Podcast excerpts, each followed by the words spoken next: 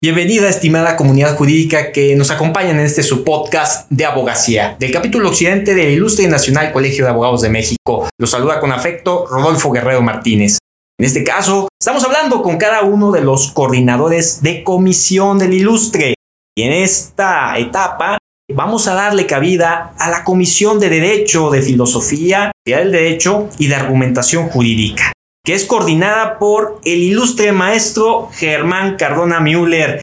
Germán, qué gusto tenerte en el podcast.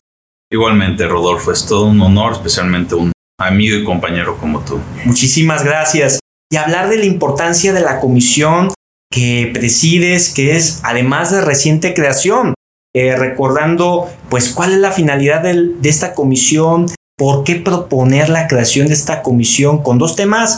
que me atrevería a decir son de los más importantes en la formación de un abogado. Efectivamente, esta comisión se creó ante una exigencia y una necesidad para la difusión de la argumentación jurídica, pero sobre todo de la filosofía. Son áreas que ya han tenido cada vez una mayor creciente demanda e influencia en la sociedad de los juristas como planteas, y donde vemos la necesidad tanto de analizar y evaluar sentencias, sobre todo las distintas posturas epistémicas, ideologías, y ver su pertinencia para fortalecer el Estado de Derecho y la gobernanza judicial. Y justamente entrando en materia, acabas de decir la gobernanza judicial. Me suena mucho a una reciente obra que incluso fue comentada en el marco de la Fe Internacional del Libro del año pasado, eh, dirigida, si no me falla la memoria, por el magistrado Luis Villanueva creo que estuviste participando con un capítulo, ¿cierto? Explicar a partir de esta experiencia las implicaciones que tiene a grosso modo la reforma judicial recientemente propuesta que estimule la consolidación fina y oportuna del Estado de Derecho que tanto desea nuestro país, Germán. Efectivamente, una de las cuestiones o temáticas aquí a abordar, que también como bien lo señalas, fue esta obra en donde me permitió el magistrado Villanueva muy amablemente participar, fue la forma de buscar cómo este tipo de nuevas modificaciones nos ayudan o en todo caso podría ser una nueva manera de contribuir a mejorar nuestro Estado de Derecho. Esta reforma judicial obviamente va a tener sus aristas, sus cuestiones muy buenas, pero uno de los, digamos, retos aún por abordar de que quizá un, no las personas que nos escuchan no nos han centrado, tiene mucho que ver con el hecho de si efectivamente esto nos va a dar más certeza jurídica, es decir, más predecibilidad y mayor calidad en cómo se imparte la justicia por nuestros jueces, magistrados, ministros, etc. En esta situación, algo que aún creo que necesitaría hacerse frente es cómo se consolida la jurisprudencia, es decir, la interpretación de la ley. Por un lado, sí vemos una modificación positiva en donde, digamos, a manera similar como se hace en el Common Law en Estados Unidos, basta un solo presente o sentencia para establecer, pues ahora sí, un criterio vinculante. Pero vemos eh, que nada más esto aplica en el Pleno de la Suprema Corte de Justicia de la Nación, no aplicaría para magistrados, etcétera, digamos, para niveles inferiores. Esto sí es un reto que considero que debería haberse solventado, sobre todo porque violaría un precepto, un principio muy importante para el presente, que es el de universalidad.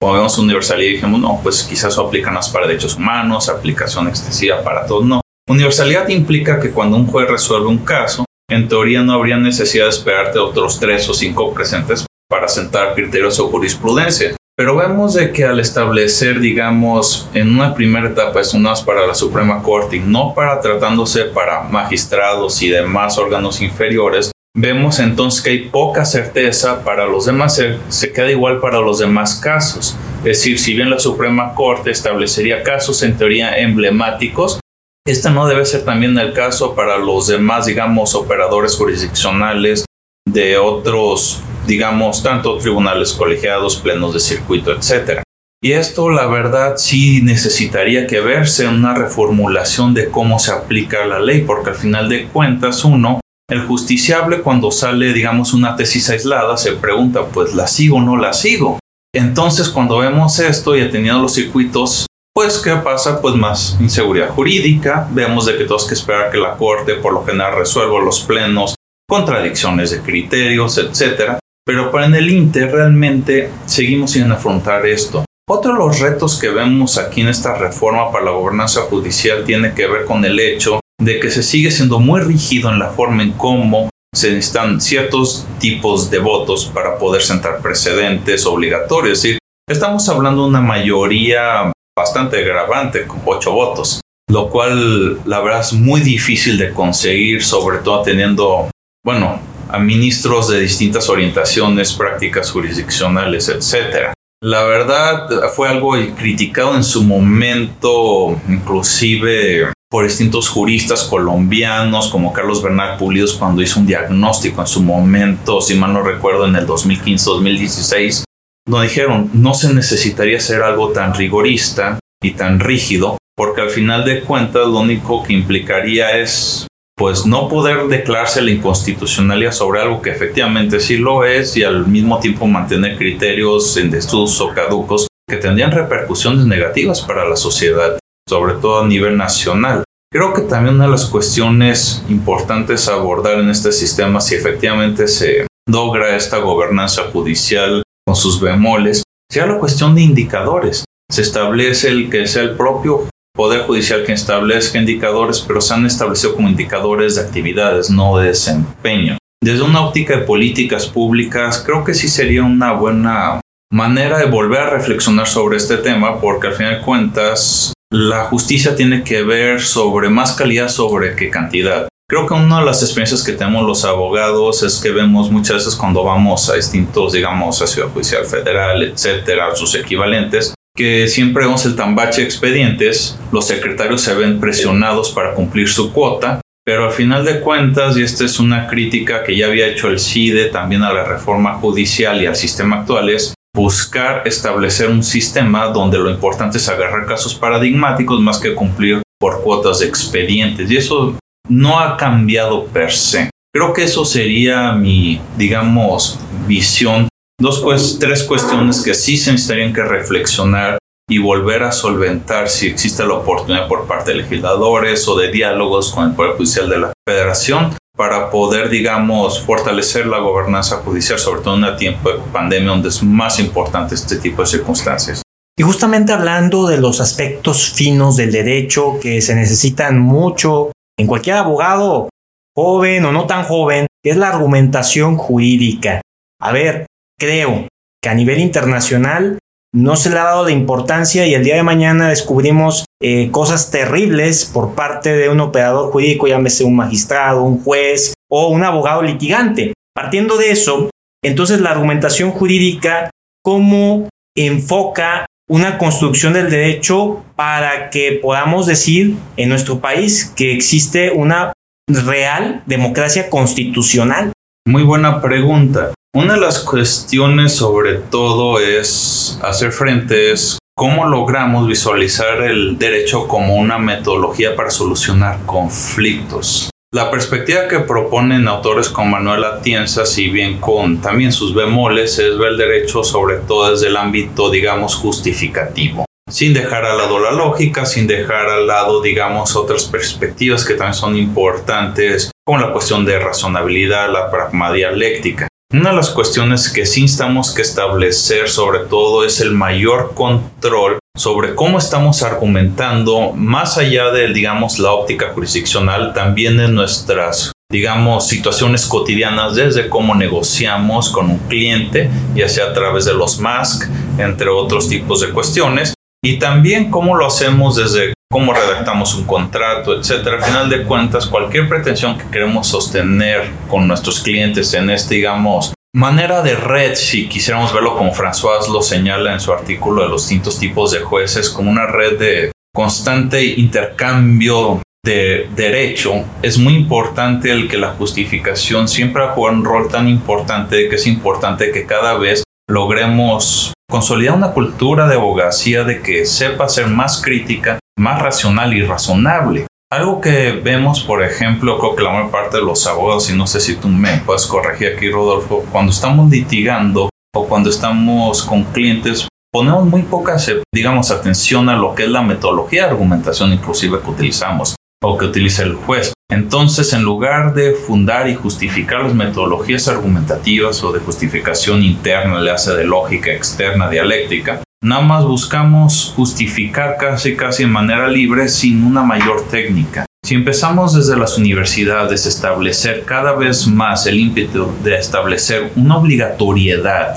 en lo que es los cursos de argumentación jurídica, que estos realmente junto a filosofía del derecho sean los ímpetus de cómo formamos abogados, creo que sí podríamos lograr fortalecer nuestras democracias constitucionales. Ahí en ese aspecto, lo que considero ya una cuestión muy personal que más hace falta es el hecho de formar abogados de que tengan un enfoque más filosófico más analítico y crítico del derecho, porque al final de cuentas no sirve nada tener abogados sumamente prácticos si no tienen una buena teoría o visión de cómo este fenómeno funciona con otras disciplinas, ya sea sociología, economía, pero donde lo importante es que sepan solucionar conflictos. Totalmente de acuerdo, es como cuando se dice en esta dicotomía bastante rancia en donde a ver qué es más importante, que el joven abogado o el estudiante de derecho vaya a una audiencia o que se la pase leyendo. Pues el derecho se aprende leyendo posteriormente practicas.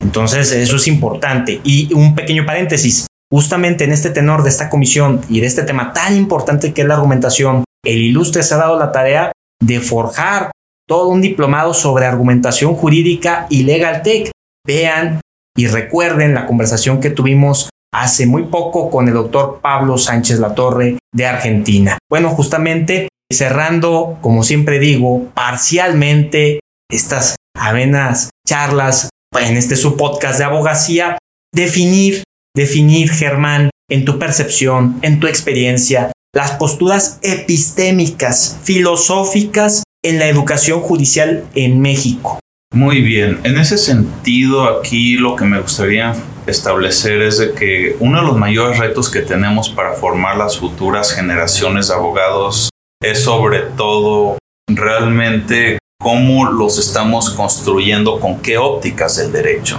Ahorita uno de los temas quizá más medulares es o ha sido quizá la colegiación, lo cual si bien creo que es un tema importante, no creo que haya sido el más medular que ha establecido sobre por qué en México, digamos, los indicadores del World Justice Project, entre otros, nos dicen que tenemos un Estado de Derecho tan endeble. Mucho tiene que ver de que considero de que seguimos adoptando posturas epistémicas en las universidades de que quizá ya han sido, digamos, sobrepasadas o reformuladas en donde estamos una, una visión más práctica. Me doy a entender. La mayor parte de las veces de los programas de estudio lo que he estado visualizando es que seguimos viendo el derecho de una óptica, digamos, meramente positivista. No porque el positivismo no tenga, digamos, sus grandes aportaciones de Kelsen, etcétera, o posturas, digamos, un poco más, digamos, de la escuela genovesa que son importantes también. Pero hoy en día, donde vemos un derecho invadido por principios, valores, en donde vivimos una época global de mayor interdependencia,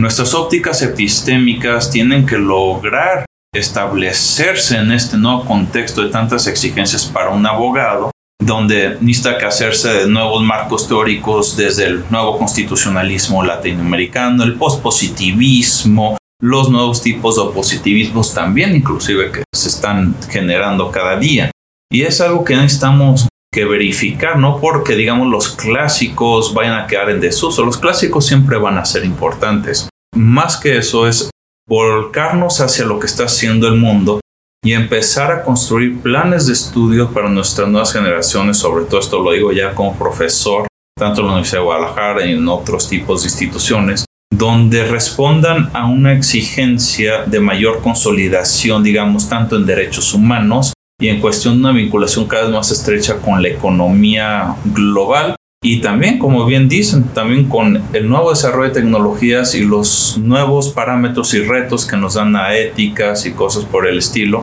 de que ya ahorita un perfil de estudio de que se centre, digamos, en ciertas posturas quizá un poco y en desusos con un positivismo ultranza, realmente no van a responder con nuevas generaciones de que van a tener realmente que buscar en el pluralismo cómo hacer frente a los nuevos retos. Muy importante y justamente con esto se les invita por supuesto a participar a toda la comunidad jurídica la Comisión de Filosofía del Derecho y Argumentación Jurídica, que es desempeñada de una manera bastante brillante por el maestro Germán Cardona Müller y a todos los que tienen esa inquietud de saber más del ilustre, no duden en buscarnos en las redes sociales. Germán, muchísimas gracias. Al contrario, Rodolfo, todo un placer. Hasta pronto.